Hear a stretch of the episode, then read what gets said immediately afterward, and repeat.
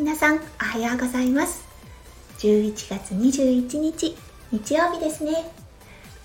はい毎月21日は弓嫁にとって特別な日となっております。今日はスタイフを始めて2ヶ月目になります。そして毎日配信継続できております。パチパチパチパチパチ。ということで今日はスタイフを始めて弓嫁自身が変わったことお話ししたいと思っております。うん皆さんもね当てはまる方いらっしゃるんじゃないかなって思います。もしよかったら最後まで是非お付き合いくださいませ。それでは弓嫁ラジオスタートします。はい2ヶ月前にスタイフを始めてそして今日で2ヶ月目。配信が約70本そしてライブが10本ぐらい今させていただいています。そしてコラボもさせていただきました。大きく変わったことまず第一に話し方です。コミュニケーション能力が変わったかなって思います。弓嫁ねもともととっても女性脳なんですね。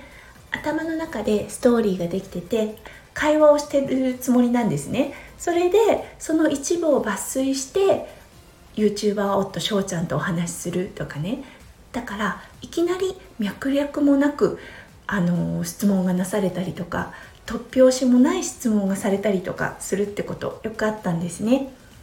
ただスタイフを始めて何かを伝えるっていうことを重視するようになった時この弓嫁の女性脳のちょっとね悪い点だった頭の中でストーリーを考えてそれをシェアをせず相手の気持ちも考えず質問するっていうことがなくなりましたね。少し論理的に物事を捉え考え伝えるっていうことができるようになりました。これね分かるって言ってくださる方多いと思うんですよね。うん。だからね翔ちゃんにとってはすごくコミュニケーションしやすくなったんじゃないかなって思います。すごいですよね。たった2ヶ月で自分の完全に気を抜いた状態の表現方法が変わりました。本当昔はね相手にどう伝わるかってこと考えずにお話ししてたんじゃないかなって思います。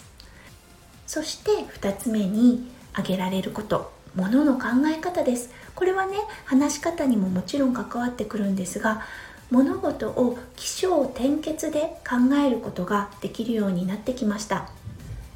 やっぱり最後に話をまとめそして要点を述べてから配信を終えるということを2ヶ月続けていたということで日常生活にもこの起承転結の癖っていうのが染みついてきました。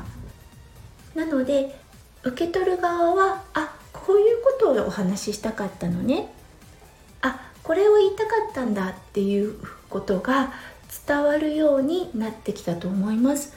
これは私の近くで一番私の話を聞いてくれてる夫翔ちゃんが私にボソッと言ったことです。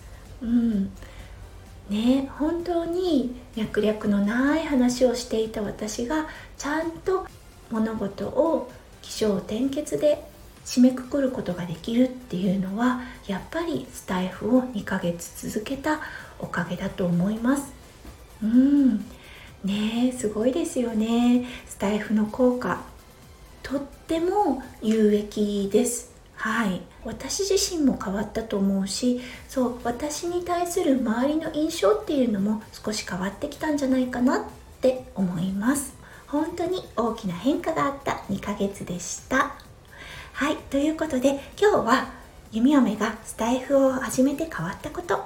1つ目はね話し方。コミュニケーション能力ですね。そして2つ目ものの考え方。っていう感じでお話をしました。はいそれではちょっと雨模様のオーストラリアからお送りいたしました。弓嫁ラジオ弓嫁でした。それでは良い一日を。いってらっしゃい。